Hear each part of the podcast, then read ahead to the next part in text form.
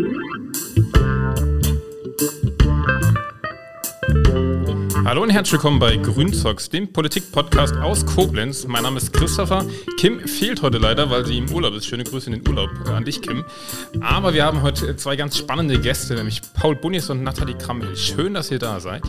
Schön, dass wir da sein dürfen. Ja, danke für die Einladung. Ihr seid auf eurer Sommertour als Landesvorstand und ich habe euch, glaube ich, seitdem gar nicht mehr gesehen. Vor, vor, ungefähr 140 Tagen wurdet ihr nämlich gewählt zum neuen geschäftsführenden Landesvorstand. Also dann nochmal Glückwunsch zu, zu eurer Wahl. Danke. Und wir sprechen heute so ein bisschen drüber, ähm, wie es euch so seitdem ergangen ist, wie die Arbeit so ist, ob das so ist, wie ihr euch das vorgestellt habt ähm, und was so ansteht in den nächsten Wochen im Landesverband. Aber damit wir oder auch unsere HörerInnen euch ein bisschen kennenlernen, ähm, haben wir immer so eine kleine Schnellfragerunde am Anfang. Und da würde ich euch bitten, abwechselnd einfach so ein bisschen Stellung zu beziehen. Und zwar zur ersten Frage: Bier oder Wein? Wein. Bier. Das ist ja schon mal gut, da könnt ihr schon mal austauschen. Aber Nathalie, dann rot oder weiß? Weiß. Rhein oder Mosel? Mosel. Ja, sehr gut. Woher kommst du, dass du hier so überzeugt Mosel sagst? Genau, ich komme von der Obermosel. Also es ist, äh, wie jetzt einige merken werden, nicht in Rheinland-Pfalz. Äh, ich komme quasi aus dem ersten Haus im Saarland, wenn man von Rheinland-Pfalz aus fährt. Ähm, ich bin in Rheinland-Pfalz geboren, aber aufgewachsen im Saarland und zwar in Nennig. Ähm, das ist bei Perl Schengen, weiß nicht, ob das vielleicht hm. jemandem was sagt, genau. Und äh, da kannst du halt auch einfach mal, bevor du eine Bierflasche aufbekommst, mit allem irgendwie eine Weinflasche öffnen. Wir gehen auch alle nicht Zeitung austragen, sondern eher so Wein lesen. Also deswegen kann ich überzeugt sagen, Wein. Ein echtes Moselmädchen. Ein Moselmädchen, ja. Sehr gut. Lieblings, euer Lieblingsort in Rheinland-Pfalz? Die das, Mosel. Das Lautertal. Der Moselkilometer 191 ist ganz schön. 191. Ist das bei Perl da? Nee, das ist tatsächlich in Trier und äh, das ist bei der Jugendherberge das Schöne an der Mosel im Gegensatz zum Rhein ist ja, dass man bei der Mosel überall irgendwie sitzen kann und es einfach schön ist und man nicht diesen riesen breiten Fluss da irgendwie vor sich hat, sondern es ist einfach auch so ein bisschen, also es gibt mir einfach so ein Heimatgefühl. Also das hat man überall an der Mosel. Das stimmt, kann ich bestätigen. Ich komme ja auch von der Mosel. Allerdings von der, ich weiß gar nicht, zählt Gülz noch zur Untermosel? Also offiziell ja irgendwie nicht, es ist ja schon Koblenz, aber es ist ja an der Untermosel. Endmosel. Endmosel, genau.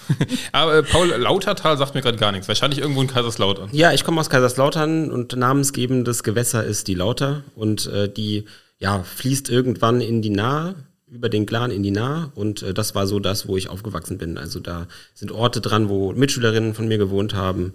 Da kann man gut Fahrrad fahren entlang des des Bachs quasi oder der Bach, wie man bei uns sagt. Und äh, das äh, ja, ist so ein Ort, wo ich mich gerne aufhalte. Ja, das Lautertal ist äh, namensgebend für die Stadt Kaiserslautern und andere Orte, die da sind, wie Lauterecken zum Beispiel. Die Lauter fließt über den Glan in die Nahe, in den Rhein und äh, das ist äh, ja das Tal, wo man gut Fahrrad fahren kann, äh, aus Kaiserslautern raus ins Umland und da äh, bin ich gern unterwegs. Also du bist ein echter Lauterer.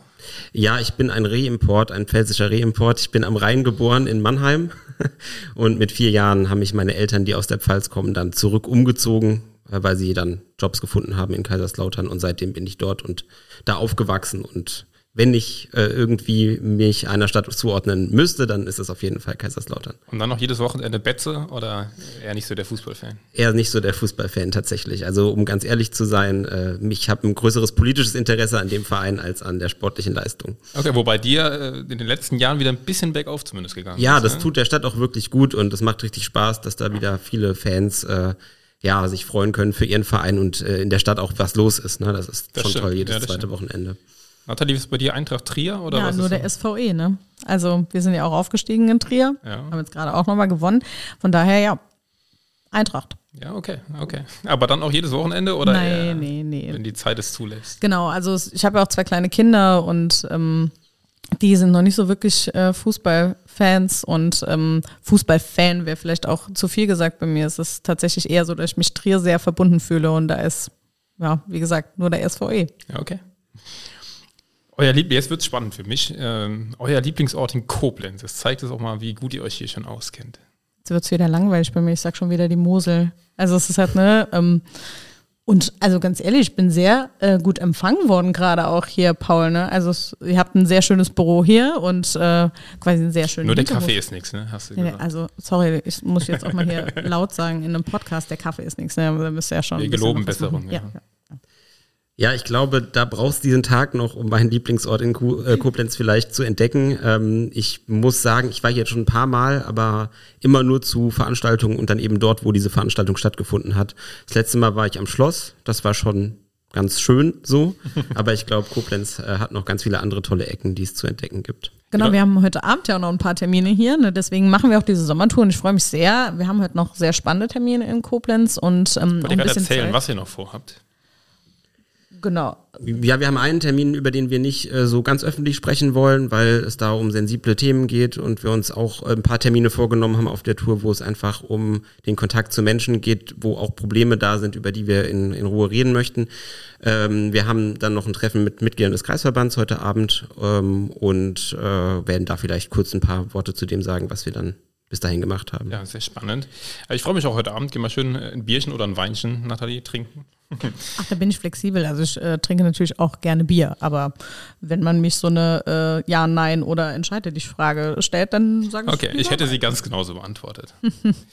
Was verbindet ihr denn mit Koblenz, wenn ihr an Koblenz denkt? So der erste Einfall, der erste Gedanke, der euch kommt. Ähm, also tatsächlich, meine Tante wohnt gar nicht so weit äh, von hier und ähm, also als Kind war ich oft auch in Koblenz und Neuwied und da sind wir dann auch morgen übrigens und deswegen, also für mich ist das auch so ein bisschen Kindheit. Ich sage das auch öfter, wenn ich hier bin, dass das für mich wie so ein Heimspiel ist, so Koblenz, Neuwied und äh, die ganze Region.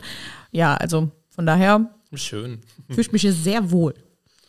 Ja, es ist irgendwie für mich äh, immer so der letzte große Ort gewesen vor diesem Norden von Rheinland-Pfalz.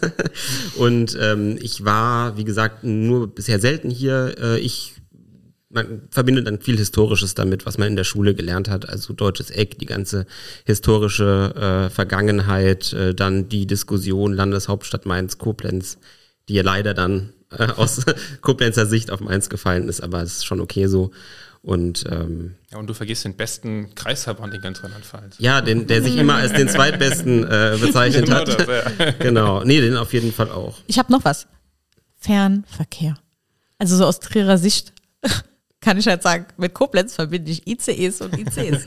Also das ist Ja, tatsächlich. du hast eben gesagt, dass du oft hier strandest, ne? Ja, ich strande also in acht bis neun von zehn Fällen tatsächlich hier in, in Koblenz, also auch bei Terminen in Mainz, äh, wenn die sich länger ziehen, ist es für mich gar nicht möglich, mehr nach Hause zu kommen. Also ich kalkuliere dann schon ein, dass ich nicht den letzten Zug aus Mainz nehme, aber auch der vorletzte ist ganz oft sehr problematisch, sodass ich einfach hier in, in Koblenz dann strande.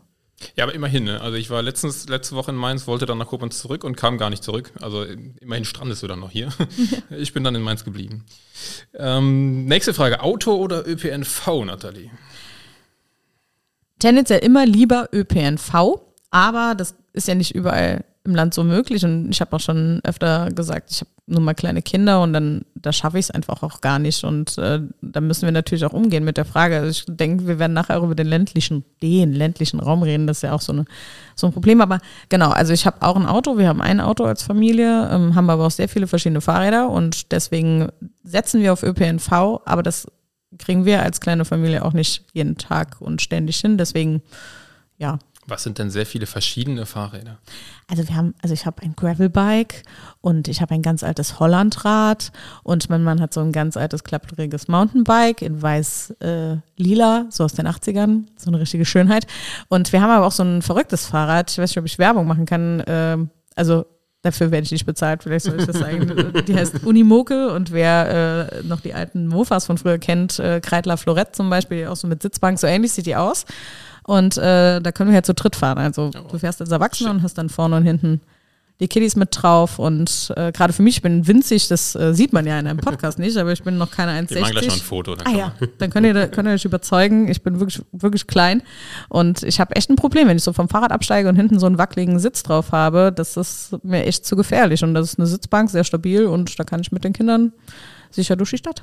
Wie sieht's aus mit E-Bike und äh, Lastenrad? Das ist ein E-Bike. Das also, ist ein ja, das wiegt, glaube ich, 40 Kilo und mit zwei Kindern drauf und dann noch berghoch. Also wir wohnen ja auch so eine, also wer schon mal in Trier war, ist ja eine Kessellage quasi und ähm, da kommst du halt brauchst du schon einen E-Motor, wenn du mit den Kindern unterwegs bist. Aber mein Gravelbike hat keinen E-Motor. Okay, das ist dann für den Sport. Ja. Paul, auch Fahrradfahrer? Oder? Ja, ich fahre sehr gern Fahrrad. Das ist mein bevorzugtes äh, Fortbewegungsmittel in der Stadt. Äh, schon immer. Laufen ist mir dann immer zu langsam. Das ist dann, da wird man ein bisschen versaut vom Fahrrad, aber immerhin nur vom Fahrrad. Und ich habe es jetzt auch auf der Tour mit. Also äh, wir sind mit meinem Auto unterwegs. Ähm, eben weil wir ja uns vorgenommen haben, ein paar Kreisverbände zu bes äh, besuchen und wenn man denen nicht nur zwei Stunden einräumen möchte, um dann die Bahn wiederzunehmen, dann ist es eben äh, ganz gut, das Auto dabei zu haben, aber so für die ein oder andere Strecke, vielleicht geht da was mit dem Fahrrad, wir trennen uns auf der Tour gelegentlich äh, und gehen zu unterschiedlichen Projekten oder Terminen und da ja, verspreche ich mir, dass das dann mal zum Einsatz kommt. Wie ist so die Bahnverbindung Lautern-Mainz? Also sie ist an sich gut. Man braucht anderthalb Stunden, wenn man den vierminütigen Umstieg in Bad Münster am Stein schafft. Wie oft schafft man den so in Bad Kreuznach? In, in, von zehn Fällen? Ja, ich würde sagen, im Moment bin ich bei einer ganz guten Quote von 70 Prozent. Okay. Ähm, aber trotzdem ist es halt äh, nicht so, dass man sich darauf verlassen kann. Und äh, ich plane dann doch auch eine Stunde Puffer ein. Paul, morgen Mensch oder morgen Muffel? Eher morgen Muffel. Ist jetzt gerade, wir haben gerade äh, ungefähr, wie viel Uhr haben wir eigentlich? 11 Uhr oder so? Ist das schon okay oder ist noch. Äh, das ist sehr gut. Also neun ist auch schon okay, aber also ich bin jetzt niemand, der äh, freudig um fünf aus dem Bett hupst und dann voll arbeits- und einsatzfähig. Kann ich verstehen, mich auch gar nicht. Nathalie? Einst war ich auch Morgenmuffel und dann bekam ich Kinder.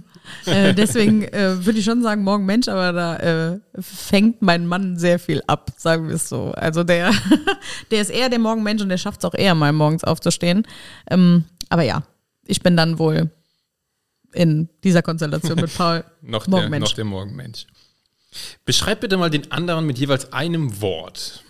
Nathalie, du darfst anfangen. Hm. Eloquent. Oh, vielen herzlichen Dank. ähm. Habt ihr euch vorher abgesprochen? Oder? Nein. Okay. Nein. Paul.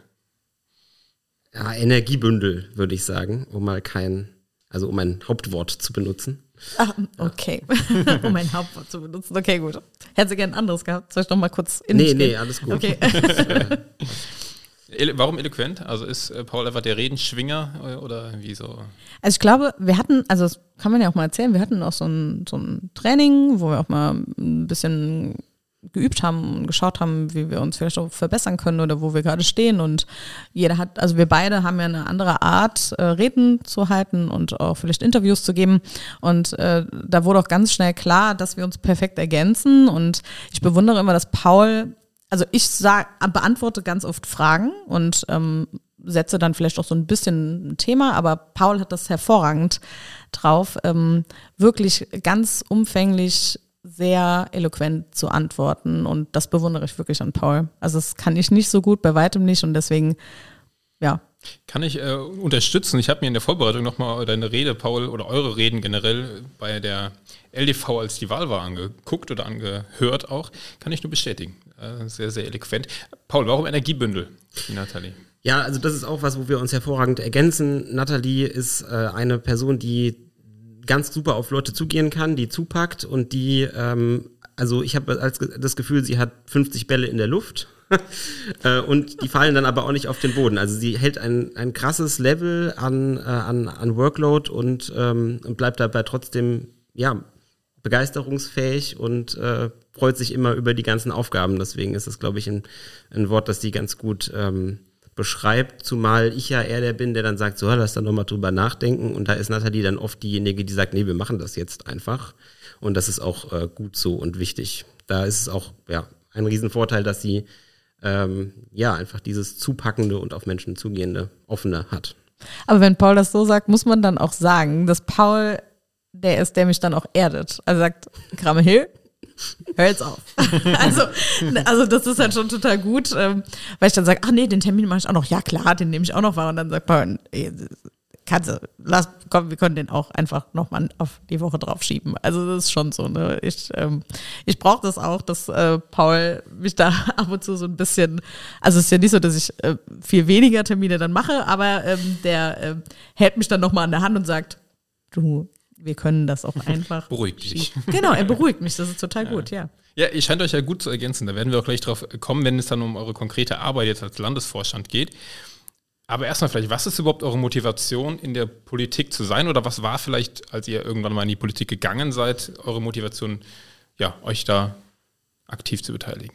Also bei mir war das, als ich noch in der Schule war, ich glaube, ich war 16 und ähm, ich habe Schule immer als demokratiefreien Raum wahrgenommen äh, und konnte es immer nicht so gut haben, wenn über meinen Kopf hinweg Entscheidungen getroffen werden.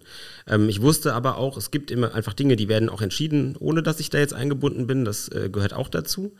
Ähm, aber ich wollte halt meine Beteiligungsmöglichkeiten ausschöpfen. Und dann äh, war Landtagswahl und das ist ja die Zeit, wo Parteien viel mit Menschen in Kontakt treten, naturgemäß. Und das war die Reaktor, Reaktorkatastrophe von Fukushima. Und das war dann der Auslöser zu sagen, okay, jetzt hast du lang drüber nachgedacht, in eine Partei zu gehen äh, jetzt beteilige dich da auch. Und ähm, ja, die Grünen waren für mich die Partei, die eben das Bildungsthema, das Demokratiethema, ja, den Kampf um die offene, gerechte Gesellschaft eben ja als, als Kernaufgaben und, und Vision haben. Und dann war das auch für mich ganz klar da, Mitglied zu werden. Und äh, ja, dann ging es immer so weiter. Und Aufgaben gibt es ja immer genug, auch bei den Grünen. Welche Aufgaben hast du da aktuell so inne, jetzt mal außer Landesvorstand? Ich bin seit 2019 im Stadtrat von Kaiserslautern. Das war auch so, ich habe gesagt, ich gehe mal hinten auf die Liste und dann wurden es elf Sitze und dann war ich plötzlich drin. Ähm, ja, aber es ist wunderbar, es macht super Spaß, wir sind ein tolles Team, wir ja, bringen die Themen voran und ich bin Beisitzer im Kreisvorstand und war vorher mal Kreissprecher, als es doch noch so hieß und habe so ein paar äh, ja, Aufgaben im Kreisverband gehabt. Nathalie, wie kamst du zur Politik? Durch meine Kinder. Also ich bin schon immer politisch gewesen. Ich bin, habe ihm gesagt, in Nennig aufgewachsen und aus meinem Kinderzimmerfenster sah man Katanom. Also es ist, wir sind aufgewachsen mit diesem Pannenmeiler. Und ähm, genau, also es war für mich schon immer klar, die Grünen sind die einzige Partei, ähm, die ich wähle und ähm, hinter denen ich stehe. Und schlussendlich wirklich in die Politik zu gehen oder halt auch kommunal mich zu engagieren, waren meine Kinder.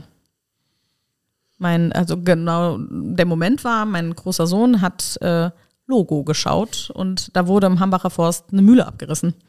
Und er hat mich gefragt, wieso sie das machen und ich konnte ihm nicht erklären, also ich konnte ihm keine zufriedenstellende Antwort geben. Und ähm, das war der Punkt, an dem ich dachte so, und ich will nie wieder zu meinem Kind sagen, das ist jetzt einfach so. Oder ähm, Mama hat nicht irgendwie versucht, irgendwas zu machen oder, also ich meine, ich hätte ja nicht den Bagger hindern können, diese Mühle abzureißen, aber ich habe in dem Moment gedacht, ich kann auch einfach nicht mehr nichts tun.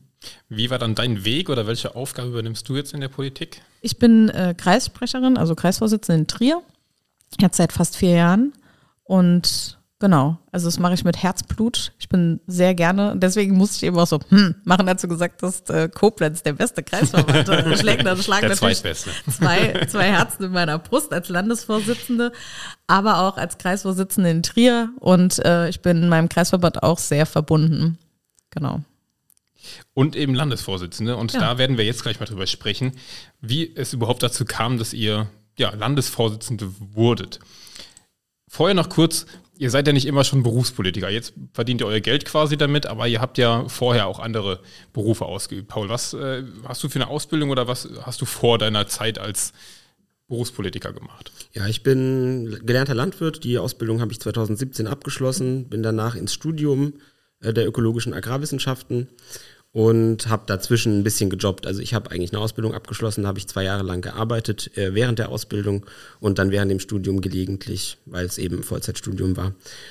Genau, und dann schloss sich eigentlich immer, wenn ich eine Ausbildung abgeschlossen hatte oder nah davor war, irgendwas Politisches an. 2017 hatte ich dann ein halbes Jahr Zeit zwischen Ausbildung und, äh, und Uni, ähm, ja, Wahlkampf zu machen bei der Bundestagswahl und äh, jetzt eben nach äh, fast zum Ende meines Studiums äh, kam dann der Parteitag, wo ich mich beworben habe als Landesvorsitzender. Aber ist das dann auch dein großes Thema, die Landwirtschaft, also auch politisch gesehen? Ja, also wenn ich ein Herzensthema habe, dann ist es, ist es die Landwirtschaft, einfach weil ja von Berufswegen ich mich da ganz gut auskenne. Ähm, und ich merke so, die Leute freuen sich auch aus der Szene, bei Grünen, wo man immer so unterstellt, das ist so eine urban geprägte Partei, Menschen zu treffen, äh, die einigermaßen sattelfest im Thema sind und äh, trotzdem die grüne Linie vertreten, aber es in den Praxiskontext einordnen können. Das ist, glaube ich, äh, ja, eine ganz gute Eigenschaft. Wie siehst du denn da, das ist ja wirklich öfter mal da noch ein Streitthema zwischen Landwirtschaft und ja, grüner Politik. Siehst du da mehr Gemeinsamkeiten oder eigentlich mehr Sachen, die einen trennen als Partei und als Berufsbild? Hm, ich glaube, dass das Trennende viel aufgebaut wird. Also, dass wirklich auch mit Feindbildern gearbeitet wird oder versucht wird, irgendwelche Ressentiments zu schüren und auch zu etablieren.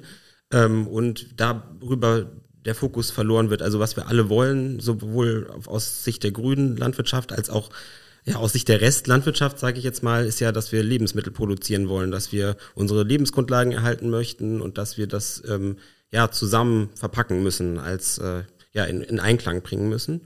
Äh, und das ist, wenn man das erstmal in der Diskussion nochmal ausgesprochen hat und das als gemeinsame Ausgangssituation definiert hat, dann äh, findet meistens auch eine, eine konstruktive Diskussion statt. Also ich glaube, es gibt mehr Verbindendes als Trennendes. Nathalie, was hast du gemacht, bevor du dein Geld mit der Politik verdient hast? Ja, ähm, so direkt davor ähm, war ich in der Verwaltung angestellt in Trier als Assistentin des Dezernenten und des äh, Amtsleiters im Ordnungsamt. Davor, aber davor und eigentlich bin ich gelernte Chemielaborantin und ähm, habe auch fast zehn Jahre in der Forschung gearbeitet ähm, als ja, Chemical Analyst, also ein bisschen mehr als Laborant, sondern schon eher als Analytikerin. Und ja, dann habe ich Kinder bekommen und dann habe ich der Chemie den Rücken zugekehrt und ähm, ja, habe dann auch natürlich immer gearbeitet zwischendurch und ähm, ja, war dann die letzten Jahre in der Verwaltung. Jetzt hat Paula die Landwirtschaft als sein Herzensthema benannt. Hast du auch ein Herzensthema? mein? Herzensthema ist der Landesverband. Also ich bin ja als Landesvorsitzende gestartet ähm, aus der Position der Kreisvorsitzenden heraus und ähm, habe gesehen, was ähm, wo es vielleicht auch hakt oder wo vielleicht Dinge noch nicht so ganz gut laufen oder wo ich mir wünschen würde, dass es besser oder anders läuft und ähm, wo mir vielleicht was fehlt. Und deswegen, also für mich ist das wirklich, ich möchte gerne den Landesverband stärken, die Leute vor Ort, die Ehrenamtlichen und die Kreisvorstände besser unterstützen, weil ich ja immer noch Kreisvorsitzende bin und auch das ist auch so eine kleine gute Kontrollfunktion gerade auch für mich ist, um zu sehen, ob das auch gut funktioniert, so wie ich mir das vorstelle oder wir uns das vorstellen. Da sind Paul und ich gar nicht auseinander. Also es ähm, gibt, glaube ich, viel zu tun und äh, das heißt nicht, dass es schlecht ist oder dass wir Riesenprobleme haben, aber ich glaube, man kann sich immer verbessern und ähm, Dinge nach vorne bringen. Und ich wünsche mir, dass der Landesverband Rheinland-Pfalz nicht mehr, wenn man jetzt mal das Saarland auch so acht lässt, der schlechteste westliche Landesverband ist. Das ist mir, das tut mir schon fast weh. Also deswegen ähm, wir haben tolle Leute und das können wir besser. Jetzt sind wir schon mittendrin in eurer Arbeit als Landesvorstand. 131 Tage, ich habe mal gezählt, seid ihr jetzt im Amt? Man könnte jetzt sagen, die ersten 100 Tage können wir drauf gucken, was hier schon passiert ist, wie ihr das Ganze so erlebt habt. Aber fangen wir vielleicht kurz vorher an. Wie kam es dazu, dass ihr euch zur Wahl gestellt habt? Nathalie, du hast gerade eigentlich schon beschrieben, was so deine Motivation war, in den Landesvorstand zu gehen. Paul, was war so dein Gedanke, ich will jetzt Landesvorsitzender werden? Wie kam es dazu? Also ich habe ähm, mir überlegt, also es ist ja bekannt, ich habe auch für den Landtag kandidiert, also mir ist es einfach wichtig, auch grüne Themen voranzubringen.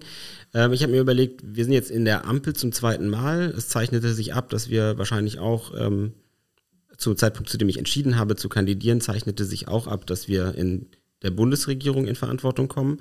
Der Parteitag wurde dann ja nochmal verschoben und dann war es schon klar. Und ich habe mich gefragt, wie schaffen wir es, trotz dass wir zwei sehr unterschiedliche Partnerinnen haben mit der SPD und der FDP, vorzukommen in diesen Ampeln. Und ich glaube, da ist es ganz wichtig, dass wir eben zeigen, wie Grüne machen den Unterschied in den Ampeln. Wir sind nicht nur der, das Feigenblatt, der Öko-Wurmfortsatz von einer rot-gelben Koalition, sondern wir sind da wirklich die, die Kraft, die treibt. Und das sehen wir im Bund ganz besonders, das sehen wir aber auch im Land, dass es da einfach wichtig ist, dass wir da sind. Und ähm, mir ist wichtig, dass wir ja Unterschiedlichkeiten benennen, äh, wie zum Beispiel jetzt bei der Diskussion um die Probebohrung nach Öl in der Vorderpfalz, wo wir uns sehr klar positioniert haben, dass wir das ablehnen. Die FDP ist dafür und dann ist es eine Diskussion, die führt man auch mal in der Öffentlichkeit, aber dann werden die Profile klar und die Leute wissen, wer in dieser Ampel für was steht und können sich dann beim nächsten Mal auch dafür entscheiden, die Partei eben zu wählen, die am besten das vertreten hat, äh, was sie wollen. Wie ist das dann, wenn man für sich entschieden hat, äh, ich will jetzt kandidieren als Landesvorsitzender oder als Landesvorsitzender? Wie geht man dann vor? Keine Ahnung, twittert man das oder sagt man irgendjemandem Bescheid oder holt man sich erstmal Feedback ein? Äh, wie seid ihr da so vorgegangen, Nathalie?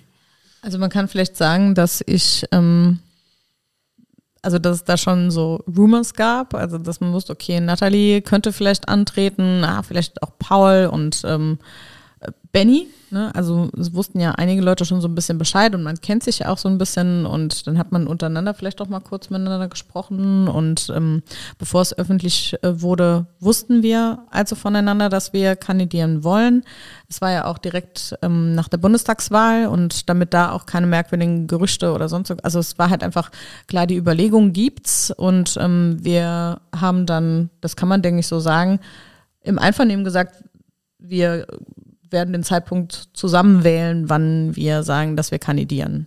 Genau. Also es war ein sehr verträglicher, wenn man das Wahlkampf nennen kann, Wahlkampf innerparteilich ähm, und ähm, wann wir an die Öffentlichkeit gehen mit der Kandidatur, das haben wir, haben wir quasi gemeinsam entschieden, das kann man schon so sagen. Also nicht Paul und Natalie, sondern Paul, Benny, Natalie, von denen, die wir wussten voneinander und haben dann entschieden, wir gehen zur selben Zeit raus. Wie war das für dich, Paul? Benny hat ja, Benny war hier auch schon mal im Podcast, äh, auch kandidiert. Ähm, ihr seid beide, ich sage jetzt mal, ähnlich alt, ihr seid ähnlich lange, glaube ich, auch in der Partei. Ähm, wie war das für dich dann auch in diese Konkurrenz zu treten? Ja, also Konkurrenz gehört ja in der Politik dazu und in der Demokratie. Das kannte ich auch schon äh, aus anderen Situationen im Kreisverband oder so. Aber es war eben ja nochmal was Besonderes, weil es eben um den ganzen Landesverband ging.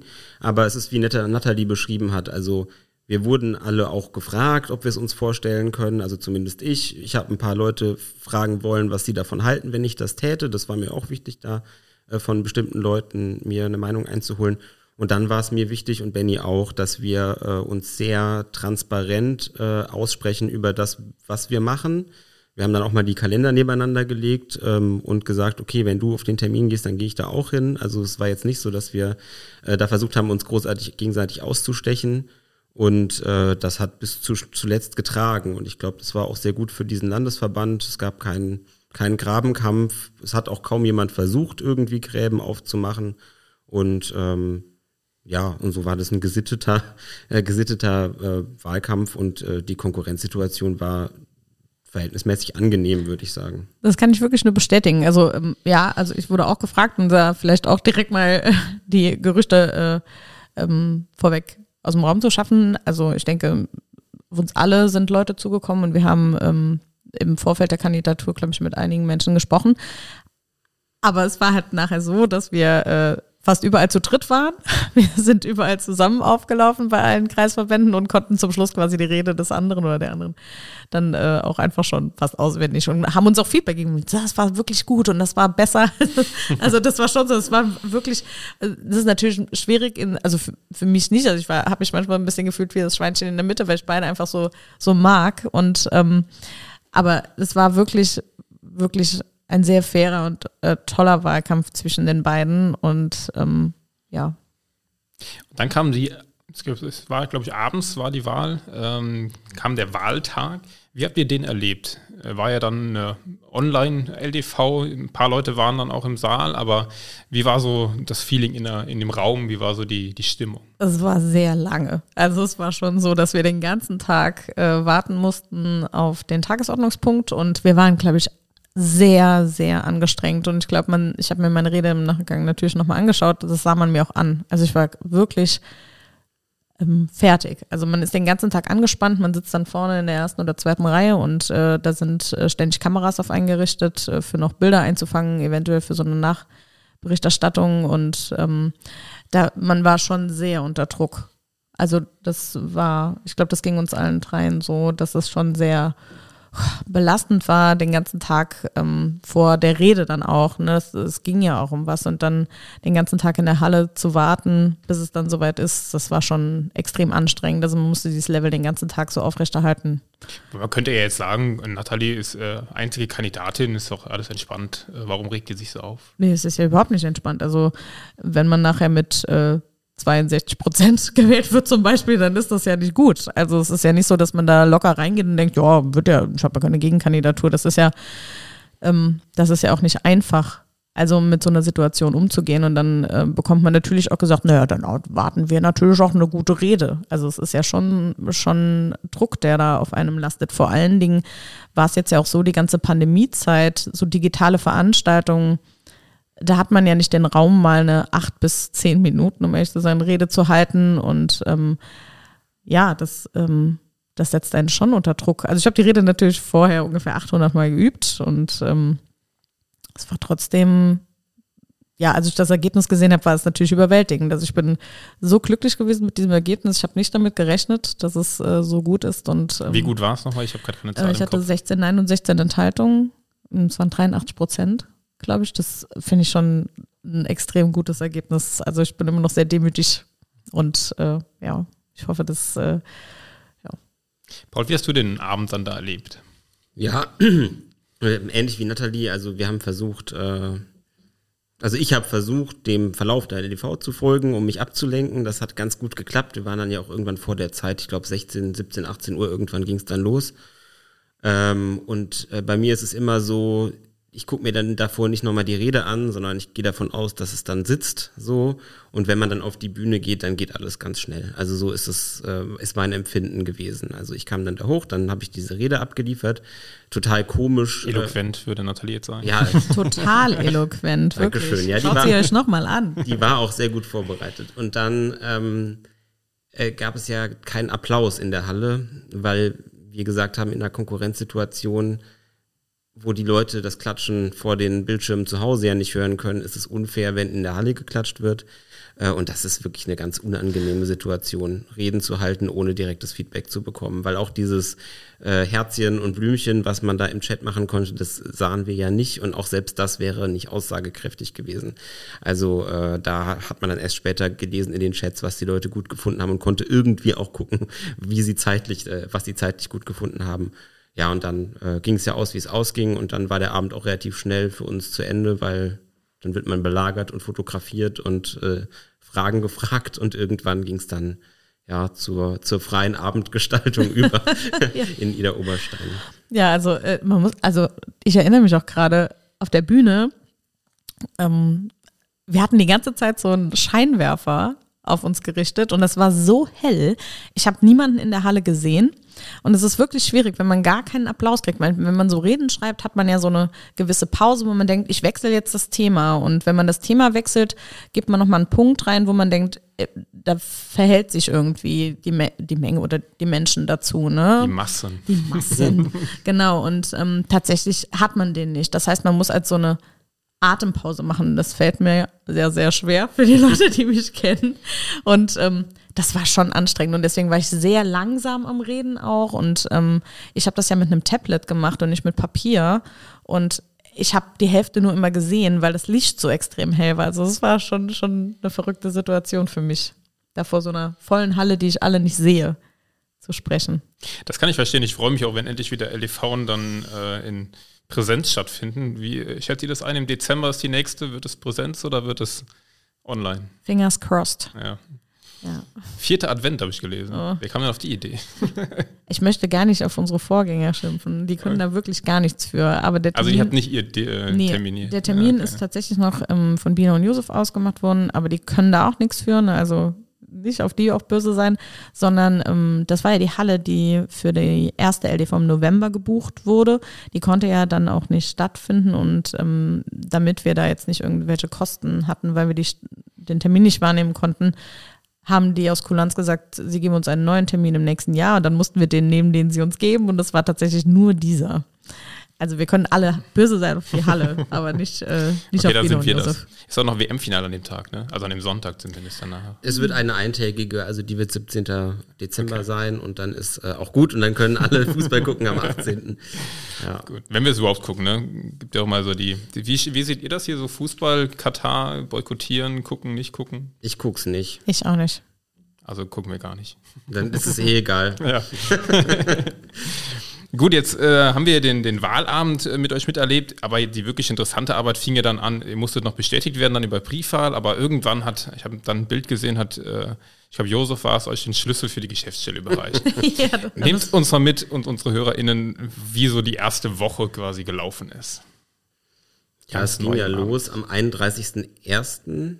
Nee. Äh, es ging los am 31.03. Da haben wir äh, diese Auszählung gehabt und haben Übergabe gemacht. Also Josef und Bina und unsere Schatzmeisterin Biggie Mayreis äh, haben uns dann da zusammengesetzt und geschaltet. Bina war zugeschaltet aus Berlin und äh, haben zusammen zu Abend gegessen und äh, ein paar Punkte besprochen. ähm, ja, Abläufe nochmal besprochen. Wir waren aber seit der, seit der LDV auch in allen Vorstandssitzungen schon mit dabei. Also wir hatten eine gute Onboarding-Phase durch die, durch die drei und durch die Mitarbeitenden der LGS auch. Ähm, also wir haben nicht am 1. April gestartet, äh, genau, sondern schon, hatten so eine Einfade-Phase. Und äh, am 1. April waren wir dann offiziell im Amt, hatten die Schlüssel ähm, und hatten dann in der nächsten Woche unsere ersten ja, Vorstandssitzungen alleine, äh, quasi ohne Josef und Bina, die dann ja entsprechend aus dem Amt ausgeschieden waren. Und Fraktionssitzung der Landtagsfraktion. Und die erste Woche ging relativ ja, unspektakulär eigentlich zu Ende dann. Äh, und dann kam die zweite, die dann äh, sehr ereignisreich war, ja. Da kommen wir gleich zu. Mhm. Ähm, ich würde gerne noch bei dieser ersten Woche mal bleiben. Hat man so eine Ahnung, man lässt sich aufstellen, man lässt sich wählen, aber hat man eine Ahnung, was da auf einen zukommt? Also für diesen Job gibt es ja keine Jobbezeichnung oder Beschreibung, da kann man nicht ja nachlesen, äh, sondern äh, das ist ja das, was du daraus machst oder machen möchtest. Und ähm, vielleicht kann man zur ersten Woche noch, vielleicht erzählen, vielleicht ist es interessant, wir haben auch eine Assistentin, ähm, Anke, die ist wirklich toll, die hilft uns auch gerade hier bei der Tourplanung, die hat das alles auch für uns gemacht und ohne sie. Äh, Grüße gehen raus an Anke. Wirklich, also äh, Grüße an Anke, ne? Ähm, die ist wirklich äh, die Frau hinterm äh, Landesvorstand auch, also unter anderem auch. Wir haben ja eine tolle LGS und auch äh, mehrere Mitarbeitende, aber Anke hat das halt hier auch gerade für uns geplant und so in, den, in der ersten Woche war es halt so, dass wir mit ihr mal ab gestimmt haben. Wie ist das mit äh, Antrittsbesuchen? Wen möchten wir treffen? Was sind so die Zeiten, die man einhalten kann? Es ist ja, ich habe eben schon gesagt, ich hab, bin Mutter, habe zwei kleine Kinder, eine, ich habe zwei Jungs und einer davon geht auch noch in den Kindergarten. Also wie kann ich das irgendwie Familie und Beruf, das Thema irgendwie ähm, in diesem Job auch äh, handeln? Deswegen, also das war so geprägt, die erste Woche und auch die ersten zwei, drei Wochen noch. Ne? Also man muss sich ja als Team einspielen, als LGS-Team, aber auch als Vorstands- Team und ähm, auch mit äh, einer Assistentin und auch so äh, den Kalender loslassen. Also es ist auch geprägt von loslassen. Ähm, ich mache fast gar keine eigenen Termine mehr, äh, sondern, und Paul denke ich auch nicht, sondern die meisten Termine werden dann über Anke vereinbart, weil man gar keine Hoheit mehr über den eigenen Kalender hat. Und Genau, also so die ersten Wochen waren wirklich einfach, ähm, haben wir die Zugriffsrechte, ähm, wie funktioniert das, ähm, wenn ich mit einem Kreisverband zum Beispiel ein Zoom-Meeting machen will, wie habe ich, wie habe ich den Zugriff da drauf, muss ich das irgendwo eintragen, damit man weiß, der Raum ist geblockt, also äh, diese ganzen Sachen, wie funktioniert dieser Apparat? Und davon waren die ersten Wochen wirklich geprägt. Und wir haben auch immer noch so ähm, so kleinere Dinge, wo man überlegt, ach, wie funktioniert das? Und ähm, wo man schauen muss. Oder in der LGS äh, können wir da irgendwie was verändern und genau. Wie ist das so? Man arbeitet ja wahrscheinlich als Landesvorstand auch sehr eng mit der Landtagsfraktion zusammen. War das auch Teil eurer ersten Woche, da schon irgendwie so ein Antrittsbesuch äh, oder zu sagen, hier sind wir? Ähm ja, wir waren ja schon, wie gesagt, auch in den Fraktionssitzungen ab äh, der LDV ähm, dabei. Also ähm, wurden dann auch eingebunden in die Diskussionen, die gerade stattfinden. Wir sind inhaltlich ganz gut äh, äh, angeschlossen worden und wir hatten dann noch einen offiziellen Antrittsbesuch bei dem, beim Fraktionsvorstand äh, irgendwann in den ersten Wochen, ich glaube es war im April. Und äh, es gibt aber auch Schalten jede Woche zu festen Terminen. Es gibt die Fraktionssitzung, wo wir dann einfach irgendwann mitgelaufen sind und dann dabei waren und ähm, entsprechend den Kontakt hergestellt hatten. Genau, vielleicht, vielleicht ist das auch interessant. Also wir haben tatsächlich dienstags unsere Landesvorstandssitzung dann wird auch das laufende Geschäft besprochen, was äh, steht an, was ist los, welche E-Mails kamen rein, ähm, worüber müssen wir noch sprechen. Da gibt es feste Tagesordnungspunkte, Presse, Veranstaltungen, Social Media, ähm, aber auch interne Teile. Ähm, und dann gibt es die Landtagsfraktionssitzung, die ist immer mittwochs. Da sind wir dann manchmal abwechselnd, manchmal beide vertreten. Dann haben wir auch feste Schalten, Telefonkonferenzen. Wir haben aber auch feste Schalten mit dem Bundesvorstand oder mit den anderen Landesvorsitzenden.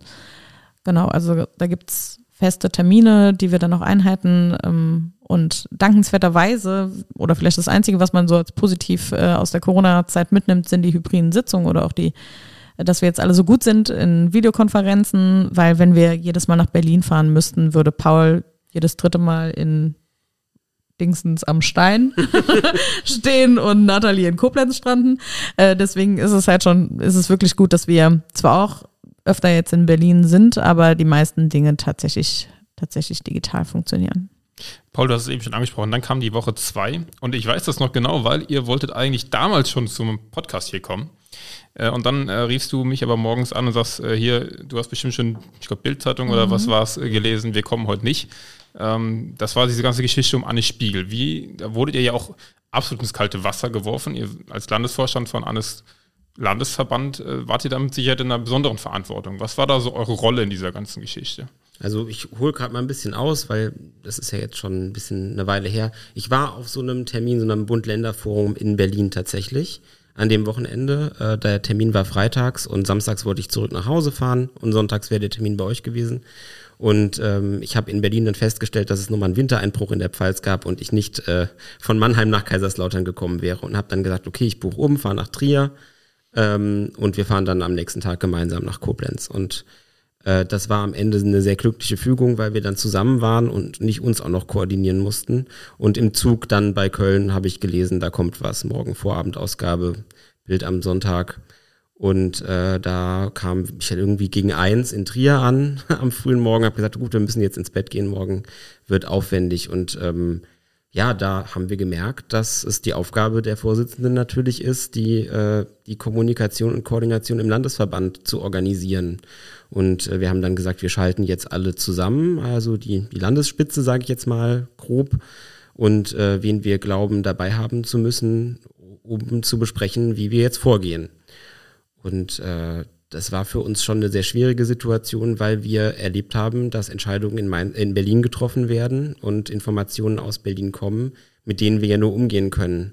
Die Entscheidung, was da passiert und ähm, ja auch der, die Übersicht zu behalten, in welche Geschwindigkeit da ja Infos kommen und sich auch überholen, äh, das war schon schwer zu ertragen. Und es gab auch, also wir waren, glaube ich, anderthalb Stunden dann auch einfach spazieren und natürlich telefonisch erreichbar, weil wir ja nichts es war machen mehr konnten. als eineinhalb Stunden. Also es war, war wirklich verrückt. Also äh, Paul, ähm, das ist ein bisschen verschwommen in unserer Erinnerung, aber tatsächlich war es was wirklich verrückt. Paul kam, äh, sagte natürlich, ich komme nach Trier, es schneit und äh, eine Stunde später habe ich ihm einen Screenshot geschickt und habe gesagt, Gott sei Dank kommst du nach Trier und hatte da auch schon mit ein paar Leuten telefoniert und äh, wirklich am nächsten Tag ging es halt los. Wir haben, glaube ich, ich glaube, wir sind sechs Stunden sechs Stunden durch die Gegend, weil ich wohne halt auch in einer Reihenhaussiedlung in Trier und äh, da äh, kannst du ja nicht draußen auf dem Balkon sitzen und über sowas reden. Und wir sind wirklich einfach waren die ganze Zeit am Telefonieren. Und was Paul auch sagt, ne, also die Landesspitze, ja, aber wir haben natürlich auch, wir,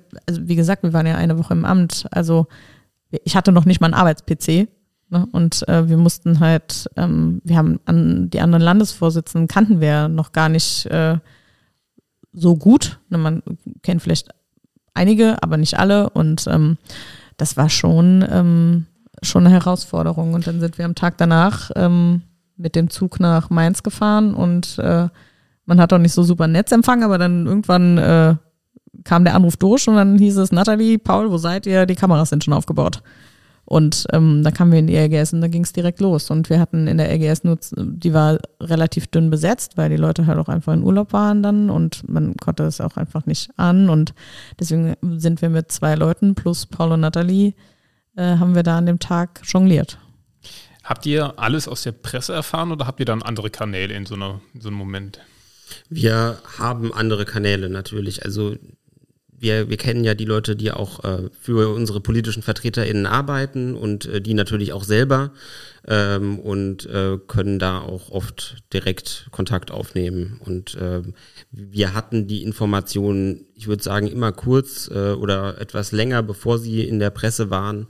Aber äh, wir waren natürlich auch nicht ganz am Puls äh, der Zeit.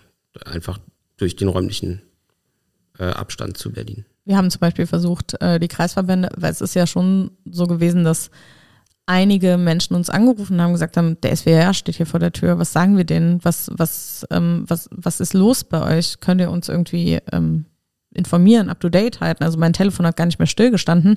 Pauls Telefon nicht. Die RGS dauernd hat es überall geklingelt. Ich war dann vor der Kamera. Paul hatte drei Handys. Ähm, wo er parallel immer geguckt hat, wenn Leute angerufen haben und äh, dann in einem Moment, wo die Kameras dann weg waren, haben wir gedacht, wir müssen sofort jetzt den Kreisverbänden schreiben und die informieren und in dem Moment, wo die E-Mail fertig war, haben wir dann eine andere Information bekommen und konnten wir alles wieder löschen, weil du kannst ja auch nicht Informationen an Kreisverbände weitergeben, mit denen die arbeiten, die äh, in dem Moment, wo sie sie bekommen, schon wieder obsolet sind.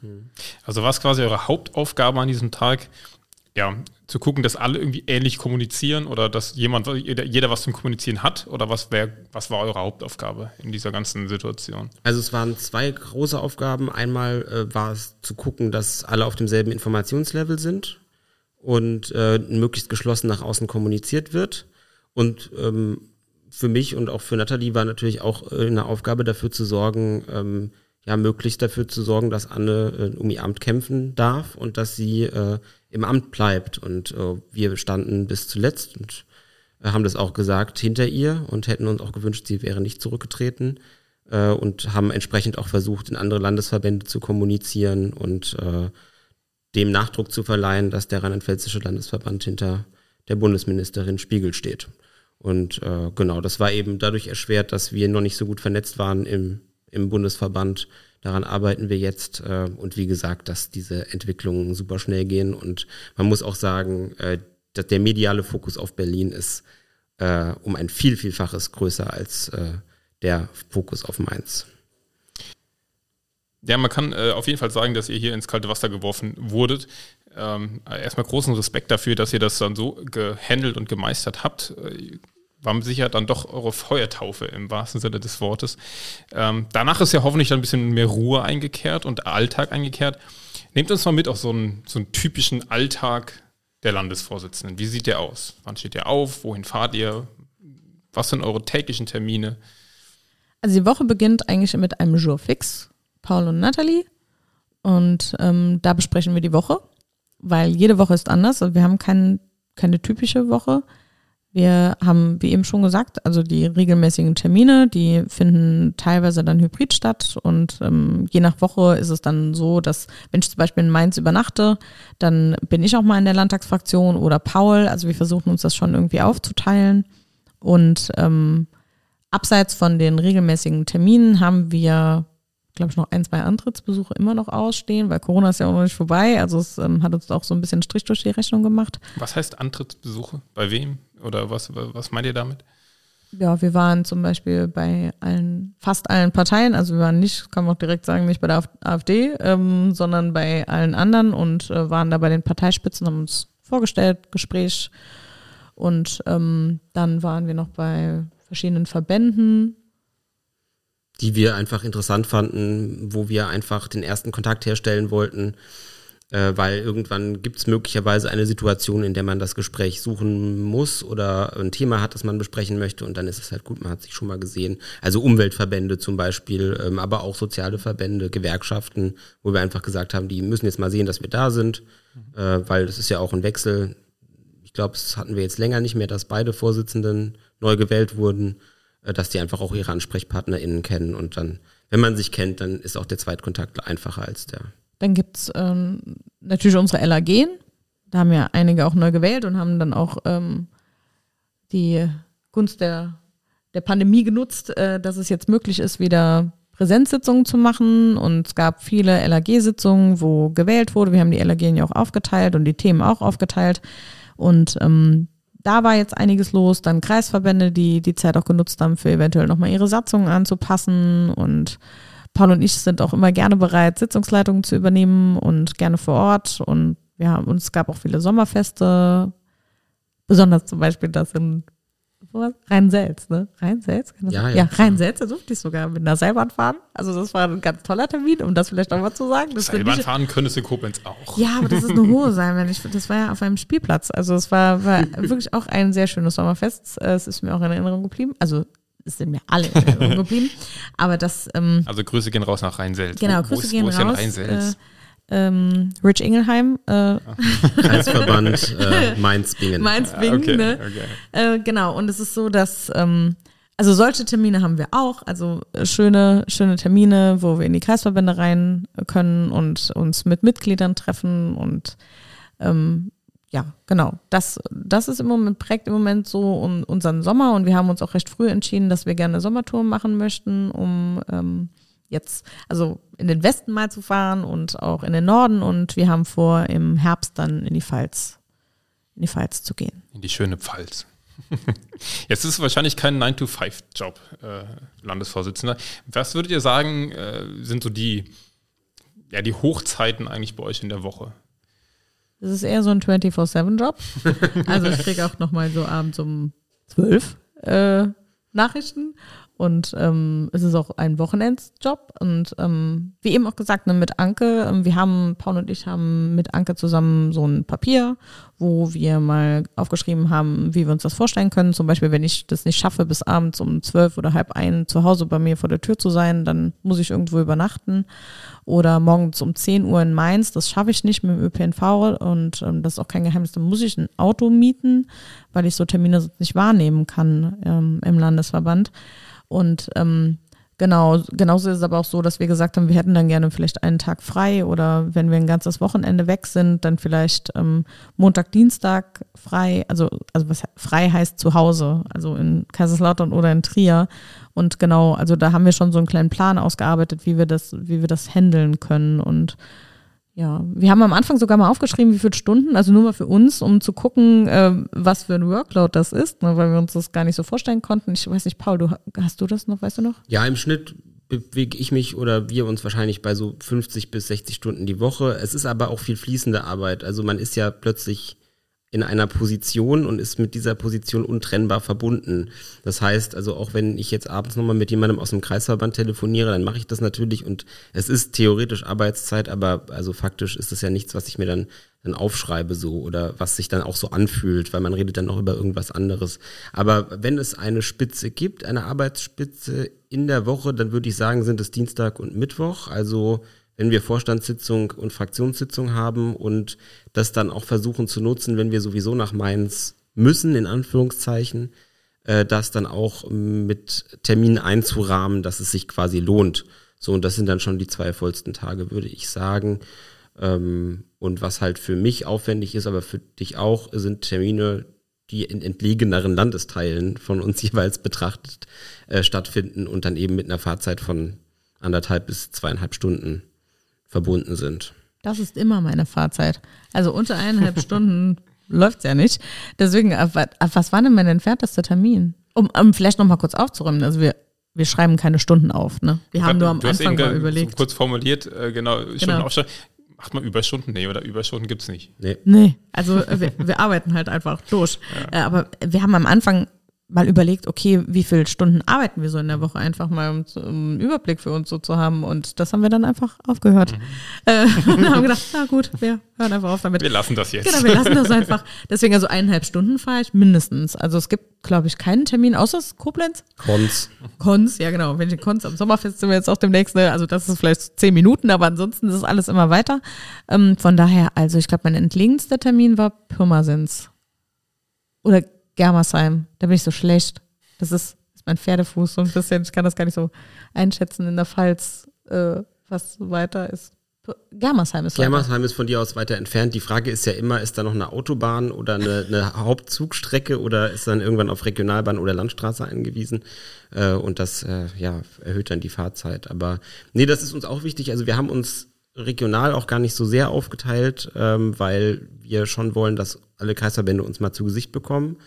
Und äh, nur wenn es jetzt irgendwo brennen würde, dann versuchen wir zu sagen, der Paul macht die Pfalz, Nathalie macht äh, den Westen. Also wenn jetzt ein Kreisverband äh, da wäre, der einen höheren Betreuungsbedarf hat, was ja ab und zu mal passiert, weil eine schwierige Phase ist oder eine Umstrukturierung ansteht, ähm, dann machen wir das so. Aber im Großen und Ganzen sind wir auch bereit, das ganze Land zu bereisen.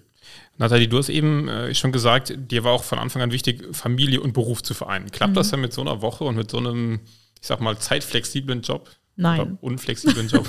Nein. Also es ist ja immer diese äh, Familie- und Berufslüge. Ne? Man denkt immer so, ja, das kriegt man schon alles irgendwie hin und Equal Care. Und ähm, ich hatte jetzt auch in unserem grünen Regional gesagt, also ich habe ähm, einen Mann, der sich da na, einbringt ist das falsche Wort, sondern wir haben uns ja beide für die Kinder entschieden und ähm, ich habe immer 100 Prozent gearbeitet, sobald meine Kinder einen Betreuungsplatz hatten.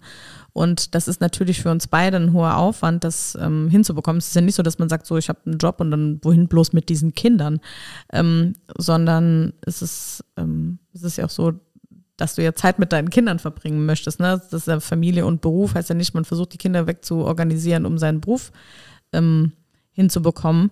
Deswegen ist es schon so, also das klappt hervorragend mit meinem Mann und mit Paul. Also ähm, die beiden, ohne die beiden oder wären die beiden nur ein bisschen anders, würde das alles nicht funktionieren. Und ähm, von daher bin ich da, glaube ich, in einer sehr glücklichen Situation, ähm, so einen Job machen zu können mit zwei kleinen Kindern. Und ich weiß, dass es anderen Menschen nicht so geht. Also andere Menschen, die Verantwortung haben für kleine Kinder oder vielleicht auch für Angehörige, die sie pflegen, da ist es mit Sicherheit nicht so einfach, ähm, einem Beruf nachzugehen und ähm, einen Job als Landesvorsitzende in diesem Zeitausmaß, das ähm, kann man nur schaffen, wenn ähm, alle anderen Beteiligten da einen unterstützen. Und Paul ist zum Beispiel schon, ähm, also meine Kinder und Paul, das ist, das ist super gut. Also das ist mein kleiner Sohn, heißt Kasper, kann man mal sagen, Kasper und Kaspar und Paul, das ist schon. Kaspar hat mich schon adoptiert. ja, es ist wirklich süß. Das war eine LAG-Sitzung und äh, da habe ich die beiden dabei gehabt und dann hat Kaspar hingerufen: Da ist der Paul, guck mal, der Paul. er hat sich auf den Stuhl gestellt und Paul, hier, hallo, ich bin's. Also, es ist schon süß. Also, es äh, klappt schon sehr, sehr gut. Es ja wunderbar, wenn es dann, äh, dann doch so funktioniert. Ihr kennt den Landesverband jetzt wahrscheinlich nach den ersten 131 Tagen besser, als ihr ihn vorher gekannt habt. Was würdet ihr beide sagen, läuft richtig, richtig gut in diesem Landesverband? Und wo würdet ihr sagen, ist auf jeden Fall noch Potenzial nach oben? Also ich glaube tatsächlich, die Motivation der Mitglieder ist sehr hoch. Also ich habe nicht einmal jetzt erlebt in diesen, du hast eben gesagt, 131 Tagen, dass Leute gesagt haben, oh, es nervt oder irgendwas doof oder ich habe keine Lust mehr oder wie sollen wir das machen? Also ich glaube, im Moment haben wir so ein ganz tolles Motivationshoch. Die Leute sind, haben richtig Lust. Ich glaube, die haben sich jetzt alle erholt von diesem Superwahljahr und ähm, ja, also das, das läuft, glaube ich, sehr gut. Was noch nicht so gut läuft, und das ist jetzt auch so meine Kreisvorsitzenden-Sicht, ähm, ist so ein bisschen Kommunikation. Also es ist schon besser geworden. Ich ähm, habe ja auch gesagt, ich möchte gerne die Ebenen vernetzen. Das klappt ganz gut. Da muss man auch noch ein bisschen Nachdruck so nach oben in die Bundesebene geben manchmal und sagen, hallo, wir würden gerne die Informationen auch so bekommen, dass wir sie direkt weitergeben können an Kreisverbände.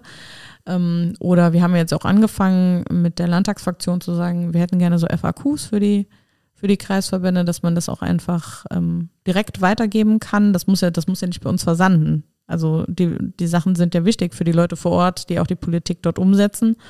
Und das fängt jetzt an, besser zu werden. Jetzt sind wir auch gerade in der Sommerpause, aber das haben wir angestoßen, aber ich glaube, da ist noch Potenzial da. Und da, da arbeiten wir jetzt auch gerade dran, dass wir das für die Leute vor Ort verbessern.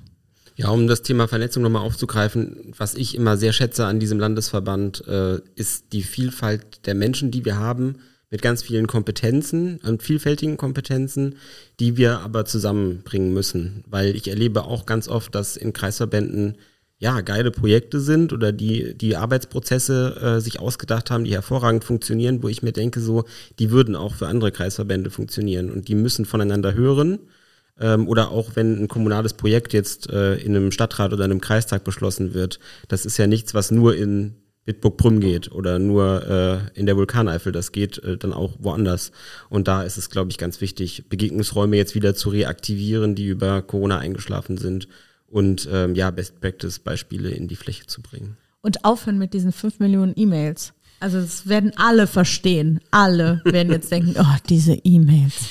Also es ist wirklich so, ne? wenn wir diese E-Mail-Flut reduzieren können, das ist wirklich wirklich ein ganz großer Wunsch von mir, dass wir aufhören, so viele E-Mails zu schreiben, sondern irgendeine andere Plattform schaffen, wo man das vereinfacht vorfindet. Man merkt äh, in eurer Arbeit, dass das ein ganz wichtiger Punkt für euch ist, die Kommunikation. Man merkt es auch über Social Media, dass ihr da äh, Akzente setzt. Das Format fragt Nathalie und Paul zum Beispiel oder andere Formate, wo ihr Dinge erklärt oder wo ihr ähm, auch Stellung bezieht. Was für Formate könnt ihr euch da für die Zukunft noch vorstellen? Du hast gerade gesagt, E-Mail-Flut reduzieren, wie kann man das machen? Oder auch, wie kann man die Ebenen miteinander vernetzen? Habt ihr da schon konkrete Ideen, wie ihr da vorgehen werdet? Also ich würde ganz kurz auf die Formate eingehen, die du jetzt schon genannt hast. Also diese, diese ja mehr bildbasierten Formate. Ich glaube einfach, dass, oder wir glauben, dass äh, ja Instagram, Facebook, äh, eigentlich auch TikTok, da müssen wir vielleicht auch nochmal uns das ein bisschen genauer anschauen. Wir haben jetzt auch eine neue Mitarbeiterin in der Landesgeschäftsstelle für Social Media, äh, die äh, da äh, sehr interessiert ist, sich Dinge auch anzugucken und zu gucken, wie wir die nutzen können, ähm, weil sie eben niedrigschwellig sind. Also ich gucke mal in der Mittagspause kurz drauf, ich gucke mir einen kurzen Clip an, äh, ich lese es auf dem Weg ähm, nach Hause in der Bahn ähm, oder, oder schaue mir das Video an. Äh, Im Gegensatz halt zu so einer E-Mail, weil viele von uns arbeiten ja wirklich auch im Büro und lesen ständig Mails und äh, arbeiten sehr textbasiert und da dann ähm, mit der E-Mail nochmal weiterzumachen, fühlt sich, glaube ich, mehr an als äh, wie Arbeit als, äh, als Ehrenamt. Genau, und dann könntest du noch über Strukturen sprechen. Genau, also ich, ähm, ich kann das Wort auch schon nicht mehr hören. Ne? Ich rede die ganze Zeit so einem Dashboard. Ne? Also ich muss mir irgendwann mal ein anderes Wort dafür einfallen lassen. Also ich stelle mir vor, dass wir für unsere grüne, grüne Struktur 嗯 sowas wie eine Pinnwand, oder vielleicht können wir Pinnwand in Zukunft benutzen, also vielleicht Pinnwand haben, wo man sich einloggt über den grünen Login und dort alles vorfindet, sehr aufgeräumt, also intuitiv vorfindet, was man sucht. Also wir wollen keine neuen Strukturen im Hintergrund schaffen, also wir wollen nicht mehr Arbeit generieren für die Leute, die schon in den Strukturen arbeiten, zum Beispiel die LGS. Wir haben ein Wissenswerk, wir haben eine Wolke, das wollen wir gar nicht aufheben. Wir wollen nur eine Oberfläche schaffen, die uns von diesen E-Mails erlöst. Und die E-Mails, das ist ja nicht nur, dass die Kreisverbände dann keine E-Mails bekommen, sondern dass wir auch nicht Menschen in der LGS binden, ständig diese E-Mail-Fluten rauszusenden, sondern wir eine einfachere Möglichkeit haben, um direkt zu kommunizieren, wo man weiß, wo man es findet, wo man nachschauen kann und ähm, was weniger Arbeitsaufwand für alle im Endeffekt bedeutet. Also das würde ich mir wünschen, da arbeiten wir auch gerade dran.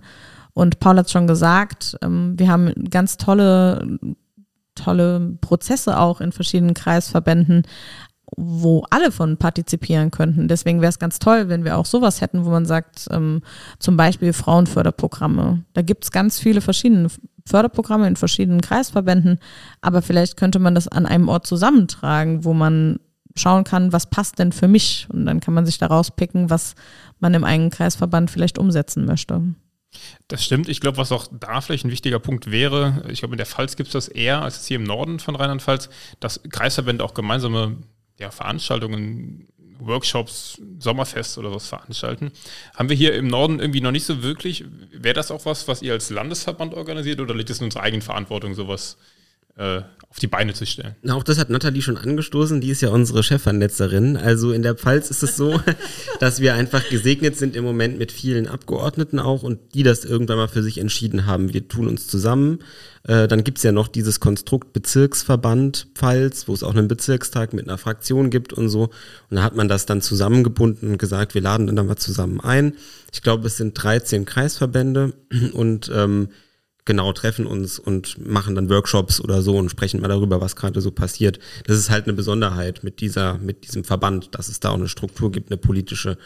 Ähm, und ähm, ja, wir haben angestoßen, es war eine auch ja, Nathalies Federführung, unter Nathalies Federführung, dass es das auch in West, äh, Nord und äh, in Rheinhessen gibt, wobei es auch in Rheinhessen Treffen gibt. Das sind auch nur vier Kreisverbände, aber dafür sehr mitgliederstarke. Also ich kann nur sagen, aus eigener Erfahrung, es lohnt sich äh, das zu machen und das dann zu versuchen, zweimal im Jahr, einmal im Jahr mindestens äh, ja, durchzuführen und da ja entsprechend zu gucken, wer kann sich da in die Organisation einbringen ähm, und wie gestaltet man dann so ein Treffen. Und wir sind gern dabei, das äh, gerne bereit, das zu unterstützen, auch zu kommen. Äh, und genau, stehen mit Rat und Tat zur Seite. Genau, also wir haben das jetzt angestoßen. Paul hat schon gesagt, ja, danke für die äh, Lorbeeren. Es ist so, wir haben ähm, also es ist natürlich schwierig, so aus dem Nichts so eine Struktur zu schaffen. Und deswegen für den Norden und für den Westen haben wir schon gesagt, wir würden das gerne jetzt anstoßen, haben wir schon die ersten Leute kontaktiert, um zu fragen, ob sie sich vorstellen können, das erstmal federführend zu machen. Ähm, Paul und ich sind da auch überberatend gerne auch, ähm, stehen da auch gerne zur Verfügung, auch mit der LGS für das erstmal anzustoßen, bis das ein Selbstläufer wird. Ne? Das braucht natürlich auch ein bisschen Zeit. Aber wir würden uns freuen, wenn der Norden sich vernetzt und der Westen sich vernetzt und es einfach eine gute Struktur ähm, für die Region gibt. Darüber hinaus äh, ist jetzt, glaube ich, auch in der letzten Woche eine E-Mail rausgegangen an alle. Wir wollen gerne alle KreisgeschäftsführerInnen vernetzen. Wir wollen aber auch gerne alle Social Media Beauftragten vernetzen, um das auch vielleicht zu vereinfachen. Also, dass wir auch so einen Kommunikationskanal haben. Also, es soll nicht mehr Arbeit generieren, sondern für die, die es brauchen oder wünschen, ähm, dass es das vereinfacht für ihre Social Media Arbeit oder dass wir auch mitbekommen, was machen die Leute vor Ort und dass man da einen offenen Kanal hat, wo man auch mal sagen kann, hallo LGS, wir haben was ganz Tolles gemacht hier in vielleicht im Westerwald und ähm, vielleicht können wir das dann über den Landeskanal auch streuen. Also es ist ja total wichtig, dass es in beide, in beide Richtungen funktioniert, diese Kommunikationswege. Und die GeschäftsführerInnen, wir ähm, haben uns gewünscht, dass unsere Landesgeschäftsführerin Silke, dass sie sich mit ähm, den anderen GeschäftsführerInnen im ganzen Land vielleicht zu festen Terminen so viermal im Jahr trifft und vielleicht auch schaut, also so einen direkten Draht hat, wie kann man, wie kann man was verbessern, wo, äh, wo braucht man Hilfe oder wo können die Leute untereinander dann voneinander partizipieren. Also über diese vier Treffen hinaus kann ja, kann ja jeder dann auch noch miteinander sprechen, aber man muss halt mal wissen, wer sind die anderen. Und ja. das, ja. Ich glaube, das ist äh, also Kommunikation und Netzwerken am Ende ist auch irgendwie alles. Ne? Also da, darüber funktioniert auch so viel an Absprachen, an, an Kennenlernen, an Ideen äh, finden. Ich glaube, das ist ein ganz, ganz wichtiger Weg. Ich habe ein paar Zitate mal vorbereitet. Manche sind, äh, ich sag mal, echt, manche sind von mir einfach mal aufgestellt. Ich bitte euch einfach mal Stellung dazu zu beziehen. Dann können wir ein bisschen innerlich in die Debatte einsteigen. Das erste, Parteiarbeit ist vor allem Organisationsarbeit. Bezieht mal Stellung zu dem Zitat. Und Kommunikationsarbeit. Genau. Das ist es auch. Also es gibt viel zu organisieren, viel, viele Leute zusammenzubringen, viele Kanäle zu schaffen, viele ähm, Informationen weiterzugeben, aufzuarbeiten, vorzubereiten, ähm, Menschen mitnehmen. Also Organisation ist ja ein sehr, unter diesem Begriff kannst du ja alles versammeln. Also das, das kann ich schon so unterschreiben. Ja, also mir ist wichtig, immer nicht zu vergessen, warum wir das machen. Also die Partei ist ja nicht nur dafür da, um eine tolle Organisation zu sein, sondern äh, ja, um uns in Interessensvertretungen, äh, in ja, Räte, Kreistage, Parlamente zu bringen und da, damit wir dort unsere ja unsere Inhalte durchsetzen können und äh, und Bündnisse schließen können und das ist äh, ja auch Teil der Organisation natürlich im Wechselspiel mit den Fraktionen, den den Hauptamtlichen, den Ministerinnen und so weiter. Ähm, ja, das Beste rauszuholen für die grüne Idee. Also das ist quasi der Unterbau zur Dann Vision. Eine kleine Nachfrage: Inwieweit würdet ihr denn sagen, ist Parteiarbeit auch politische Arbeit beziehungsweise ähm, ja inhaltlich politische Arbeit? Ja, total. Also Paul hat es ja auch gerade gesagt. Dass, ähm, also wir können keine Listen aufstellen, wenn wir das nicht organisieren, dass wir Menschen haben, die auf diese, äh, für diese Listen kandidieren.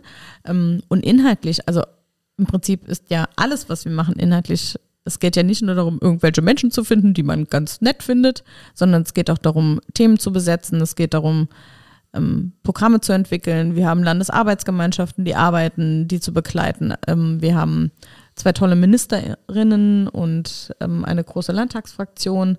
Wir haben, also wir Grünen sind ja ein Beispiel dafür, was Parteiarbeit leisten kann. Genau, und ähm, das deswegen, also das Zitat war ja, Parteiarbeit, ist vor allem Organisationsarbeit, ja, aber das schließt ja ein, eine politische ähm, einen politischen Inhalt, nicht Inhalt gar nicht aus. Das stimmt. Ja. Genau. Seid ihr Fan von dieser äh, strikten Trennung Partei und äh, oder Amt und Mandat? Ja. ja. Ja, es hat auf jeden Fall Vorteile, ähm, einfach weil wir uns anders positionieren können, als wenn wir auch Mitglied der Regierung wären. Also wenn Nathalie jetzt Ministerin wäre oder ich Abgeordneter, dann wäre das schon in bestimmten äh, bei bestimmten Fragestellungen schwierig, da äh, öffentlich eine klare grüne Linie zu zeigen, weil man immer irgendwie als Teil der, der Ampel quasi mhm. äh, sich äußert. Äh, aber, das darf man auch nicht verschweigen, es ist ein höherer Koordinationsaufwand. Natürlich. Also wenn ich gleichzeitig Minister bin und äh, Vorsitzender, dann mache ich das aus, wenn ich morgens in den Spiegel gucke mit mir selber. Und so muss man eben mit den Leuten reden. Aber ich finde, das funktioniert sehr gut und es ist mehr Vorteil als Nachteil. Ja, also man sieht ja, was gerade auf unseren Kalendern so los ist und wir sehen auch, was los ist bei äh, Katrin und Katharina. Also ich kann, also ich bin wirklich sehr froh, dass wir das trennen und ähm, dass wir, ich finde, das stärkt uns. Ich finde, das stärkt uns mehr, als dass es uns lähmt. Auf der anderen Seite ist es natürlich auch ein höherer personeller Aufwand, weil du brauchst ja doppelt so viele gute Menschen, äh, als wenn du alles mit den gleichen Menschen besetzt. Wir haben in Rheinland-Pfalz ganz viele tolle Menschen. Das ist das Gute daran. Ja. Nächste Aussage. Der ländliche Raum ist unser Problemkind. Nein. Also ich kann das Wort Problemkind nicht leiden. Es gibt keine Problemkinder, es gibt Problemerwachsene. Nee, äh, das, oder Problemstrukturen. Okay, ähm, dann, dann sage ich, der ländliche Raum ist unser Problemraum. Es gibt nicht den ländlichen Raum.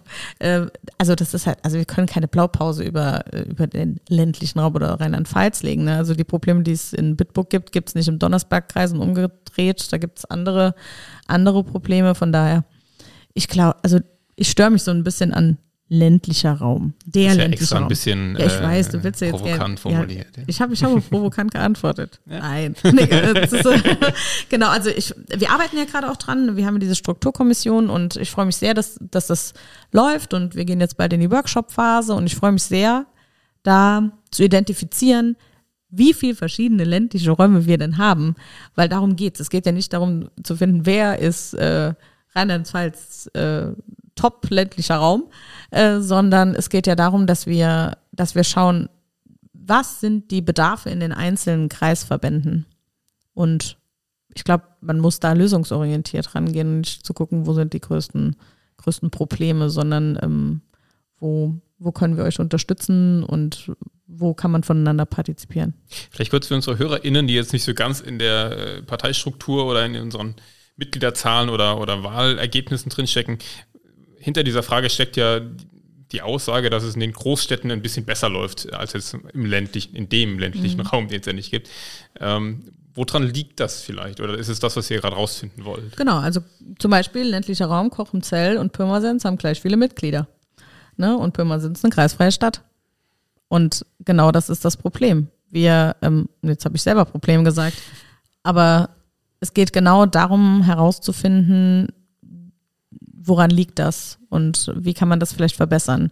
Also ich weiß, woran es nicht liegt. In Pirmasitz gibt es ganz tolle Mitglieder und äh, ich war ja da zum Sommerfest. Die haben tolle Leute vor Ort und ähm, ich kann nicht von Trier aus oder von Mainz aus sehen, was ist da los oder woran liegt das? Deswegen brauchen wir die Menschen dort. Und deswegen gibt es diese Strukturkommission und da sind aus allen Kreisverbänden, die es eventuell betrifft, Menschen drin und mit denen werden wir darüber sprechen und schauen, wo, woran liegt's, was können wir tun, was könnt ihr euch vorstellen. Ein Thema, was ich aber trotzdem, also das ist das strukturelle Thema mhm. eben, wie können wir Parteistrukturen verändern, um mehr Leute zu motivieren, mitzuarbeiten und vielleicht dadurch auch bessere Ergebnisse zu erzielen. Eine andere Frage, die ich glaube auch wirklich wichtig ist und vor der wir uns auch nicht drücken dürfen, ist tatsächlich äh, die, die Frage, wie beantworten wir Themen äh, aus verschiedenen Sichtweisen. Also Rheinland-Pfalz ist ein sehr, sehr vielfältiges Land mit vielfältigen Herausforderungen und äh, es ist nicht möglich, ähm, ein Mobilitätskonzept für Rheinland-Pfalz zu stricken. Es gibt, wie du gesagt hast, die Großstädte und es gibt äh, ja sehr, sehr ländlich geprägte Gebiete und da müssen wir als Grüne zusehen, dass es uns gelingt, Konzepte zu skizzieren und auch ja offensiv zu vertreten ähm, für die verschiedenen Gebiete in Rheinland-Pfalz. Aber auch das hört man jetzt raus, ist ein Thema, was euch äh, bewusst ist und was euch am Herzen liegt und woran ihr arbeitet. Jetzt kommt ein Zitat, das ist nicht von mir. Äh, ist auch gut, dass es nicht von mir ist. Ähm, trotzdem will ich es mal nennen. Man hat schon einmal Schwarz-Rot-Gold durch andere Farben ersetzt. Auch damals war das Ziel die Durchsetzung einer eigenen Weltanschauung. Spoiler, es ging nicht gut aus. Ja, das ist ein, ein sehr, sehr problematischer Satz, wie ich finde. Also es geht ja darauf zurück, dass jetzt rund um den Pride Month, um die CSD-Paraden äh, und Demonstrationen ähm, auch Regenbogenfahnen gehisst wurden, unter anderem auf dem Reichstagsgebäude und es äh, Menschen gibt im konservativen und rechtskonservativen Raum, die problematisieren, dass äh, das ein Problem ist, wenn neben einer Deutschlandfahne auch eine Regenbogenfahne gehisst wird. Und äh, hier wird ein entscheidender Fehler gemacht, äh, nämlich dass man das versucht mit dem Nationalsozialismus gleichzusetzen und zu sagen, damals äh, war eine menschenverachtende Gruppierung an der Macht, äh, die dieses Land geführt hat und äh, diese ja, Flagge damals stand äh, für die Ermordung von Menschen, die äh, nach der Staatsdoktrin quasi nicht dazugehört haben. Und die Regenbogenfahne steht ja für das Gegenteil. Die steht für, für Akzeptanz, für Vielfalt äh, und äh, ja, für eine bunte Gesellschaft. Und ich kann mir eigentlich nichts Besseres vorstellen, was neben einer Deutschlandfahne weht, als eine Fahne, die äh, ja für Toleranz und Offenheit steht. Und das, ähm, wenn es ein Problem ist, dann kann ich sagen, das hält äh, die, die Deutschlandfahne auch aus. Mic drop. Das ist so. genau das, ja genau. Das ist genau das, äh, was ich eben gesagt habe. Also Paul bringt es auf den Punkt. Dann lassen wir das mal so stehen und kommen zur nächsten Aussage. Die Kommunalwahl ist Aufgabe der Kreisverbände. Ja, aber die machen das ja nicht alleine. Äh, genau, also Kommunalwahl. Ich muss sagen, Nathalie ist auch eloquent. Ja, oder? total. ähm, wie vorhin gesagt, Nathalie, hör auf. Fragen mit einem Wort. Nein. Ja, zum Antworten. Mach ein Komma und Macht den Satz größer. Gut, also nein, äh, also ja, das ist tatsächlich die Aufgabe der äh, Kreisverbände. Das ist auch gut so. Also wie doof wäre das denn, wenn Paul und ich uns hier in Mainz, und das ist auch so, ne? Mainz ist ja nicht der Nabel der Welt, um das auch nochmal gesagt zu haben. Äh, wie doof wäre das denn, wenn Paul und Nathalie sich überlegen, so, wie machen die Kreisverbände das denn? Und dann überlegen wir uns was, dann erwarten wir, dass das alles genauso läuft. Das ist doch Mist. Also Rheinland-Pfalz ist so unterschiedlich und es gibt also du kannst halt nicht denselben Kommunalwahlkampf in Trier machen wie in Kusel oder wie in Pirmasens oder in Bad Dürkheim. Und deswegen ist es gerade gut so, dass die Kommunalwahlaufgabe der Kreisverbände ist. Was wir aber tun müssen und wollen, ist, dass wir euch unterstützen und dass wir euch Material, Unterstützung, vielleicht auch Know-how, also einen riesengroßen Blumenstrauß an Dingen zur Verfügung stellen, die ihr nutzen könnt, aber nicht müsst. Also es geht ja darum, dass wir sagen, wir haben vielleicht eine Kampagne, wir haben vielleicht auch Lehrplakate, wo wir euch zur Verfügung stellen und ihr sagt, die Themen sind doof, wir brauchen andere, aber das Design ist gut und aber wir haben niemanden, der das Design kann. Ja, aber wir haben Leute, die das für euch machen können. Also, dass wir tatsächlich einfach dienstleistungsorientiert für euch da sind in dieser Kommunalwahlphase und mit unseren Leuten, die dafür auch bezahlt werden, weil Kommunalwahlkampf heißt auch Ehrenamtswahlkampf. Jeder Wahlkampf ist ein Ehrenamtswahlkampf, aber gerade in der Kommunalwahlphase lastet halt sehr viel auf den Kreisverbänden und genau deswegen ja, freue ich mich sehr darauf, weil das schweißt, glaube ich, den Landesverband auch nochmal ein Stück zusammen. So ein Kommunalwahlkampf und Europawahlkampf, muss man ja auch sagen. Das darf man nicht vergessen. Kann man sagen, das ist ähm, 24 wird er dann gewählt. Das fällt, jetzt muss ich gerade überlegen, ja noch in eure Legislatur rein. Ist das auch der Höhepunkt quasi eurer ersten Legislatur? Das ist die Hauptherausforderung, würde ich sagen. Also wir müssen im Kalenderjahr 24 äh, den Landesvorstand neu wählen und äh, das ist das große Projekt in dieser, äh, in dieser Wahlperiode von den zwei Jahren, ja. Die Grünen in Rheinland-Pfalz schaffen es nicht, ihre Themen in der Koalition durchzusetzen. Das sehe ich anders. Also wir haben äh, jetzt elf Jahre Regierungsbeteiligung in Rheinland-Pfalz. Ähm, ich fand, was wir unter Rot-Grün geschafft haben, enorm in Rheinland-Pfalz. Da sind einige Projekte wie die Friedensakademie zum Beispiel, äh, der Ausbau der Erneuerbaren, der Ausbau der, der öko-bewirtschafteten landwirtschaftlichen Fläche. Das sind alles Dinge, die halten an, die sind äh, gut gewesen für Rheinland-Pfalz und ähm, die konnten wir dann in der ähm, ersten Ampel teilweise fortsetzen. Wir sind da aber auch dezimiert reingegangen, äh, würde ich mal sagen. Und aber jetzt gerade aktuell äh, sind wir in einer Phase, wo sich ganz viel von dem, was wir immer gefordert haben, als das herausstellt, was wir hätten, viel früher gebraucht hätten. Ähm, viele unserer Themen sind gerade die Themen, die, die extrem wichtig sind. Und ich erlebe mit unseren beiden Ministerinnen und unserer Fraktion ähm, einige sehr engagierte Menschen, äh, die sich für unsere Themen einsetzen und die dann in der Ampel auch vorkommen. Und äh, wenn es ein Merkmal gibt, äh, das beweist, dass wir ganz gut sind, dann ist es äh, das Verhalten der FDP im Moment, äh, die sowohl in Rheinland-Pfalz als auch im Bund manchmal ja das Bild abgibt, äh, wo ich mich frage, ja, ist da noch irgendwas Inhaltliches da oder habt ihr jetzt einfach nur noch Angst vor uns? Und das ist äh, eine Situation, die muss man so lange genießen, wie sie anhält. Das war jetzt so schön, das könnte man eigentlich stehen lassen. Ich wollte eigentlich noch was dazu sagen, aber ich weiß gar nicht, ob das noch, das kann es eigentlich nicht mehr toppen. Sag's trotzdem. Okay, also ich hatte am Wochenende ein sehr interessantes Gespräch. Und zwar ging es darum, das Gefühl, wie viel hat Politik umgesetzt und wie viel hat man vielleicht aus einem Koalitionsvertrag umgesetzt. Und ich wurde das gefragt und ich dachte, hm, weiß ich jetzt nicht, vielleicht 20 Prozent, 30. Also ich war wirklich sehr negativ, da war und sehr vorsichtig, weil ich dachte, ich weiß jetzt nicht. Und dann wurde mir gesagt, nein, über 85 Prozent. Und dachte, wow, wirklich? Das ist, das ist hervorragend. Mhm. Und ähm, da gibt es tatsächlich Studien drüber, dass die Wahrnehmung von den Menschen wirklich sehr äh, pessimistisch ist. Aber das und dass die dass die wahre Zahl so hoch ist und dass so viel umgesetzt wird, man das aber gar nicht so im alltäglichen Gefühl hat. Ne? Das äh, beschreibt es vielleicht auch hier so ein bisschen, wir können uns nicht durchsetzen, das sehe ich wie Paul, das ist nicht so. Aber ich weiß auch nicht, woran es liegt, aber ich wollte tatsächlich jetzt dieser Sache auch nochmal nachgehen, weil es war ein sehr interessantes Gespräch und ähm, da werde ich jetzt nochmal einhaken und gucken, wie das denn auch genau so ist. In ja, spannend. Ja. Ihr seid als äh, Vorsitzende ja auch Teil des Koalitionsausschusses. Inwieweit ist es denn auch eure Aufgabe oder inwieweit könnt ihr Einfluss darauf nehmen, dass diese Koalition funktioniert? Genau, das ist auch unsere Aufgabe, dass wir den Koalitionsausschuss einberufen. Ja, also genau, wir sind ab und zu halt dran. Also alle dreimal sind wir dran, weil wir ja drei Koalitionspartner sind. Äh, und der nächste wird von uns einberufen, der letzte wurde von der SPD einberufen, der übernächste dann von der FDP. Es geht nach Stärke. Das heißt, ähm, es ist nicht regelmäßig, sondern das nach Bedarf oder wie wird Ja, im Moment ist es so nach Bedarf. Wir müssen auch sagen, die Ampel in Rheinland-Pfalz arbeitet auf Arbeitsebene sehr gut äh, und da passiert einfach auch viel auf Regierungsebene und im parlamentarischen Raum. Und wir nehmen vor allem Einfluss über unsere ja, Fraktion und über die Ministerinnen. Mm, genau. Und in dem Koalitionsausschuss wird nach Bedarf äh, über bestimmte Dinge gesprochen. Aber im Moment muss man auch sagen, ist es äh, ja nicht so konfliktträchtig, dass wir jetzt das Gefühl hätten, wir müssten ständig einen Koalitionsausschuss einberufen. Es ist aber auch nicht so, als hätten wir nicht äh, Telefonnummern voneinander. Genau, also wir treten bilateral auch in Kontakt und äh, die Träte in Mainz sind äh, sehr kurz und ähm, ja, man begegnet sich auch manchmal einfach auf der Straße tatsächlich. Es ist sehr überschaubar, die politische Landschaft, ja. Okay, das waren die Aussagen.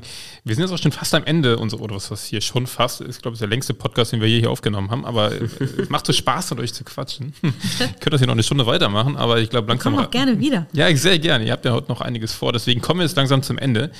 Ähm, trotzdem noch die Frage, wenn ihr jetzt nach vorne guckt, was sind so die Themen, die Punkte, die jetzt anstehen? Was äh, kommt nach der Sommerpause auf euch zu? Die Vorbereitung der Kreisverbände. Wir werden eine Kreisvorständekonferenz haben. Wir werden LAG-Sprecherinnen-Treffen haben. Also es geht jetzt richtig los, auch in die Workshop-Phase mit der Strukturkommission, die inhaltliche Arbeit. Ähm, genau, also das ist jetzt alles in Vorbereitung. Wir ist jetzt erstmal, einige Mitarbeitende sind jetzt in, in Urlaub und danach geht es dann richtig los. Also ich habe auch schon geguckt, mein Kalender ist schon sehr voll. Der ganze September wird sehr wahrscheinlich gefühlt sein wie ein, äh, eine Wanderung durch Mordor. Also es ist tatsächlich einfach.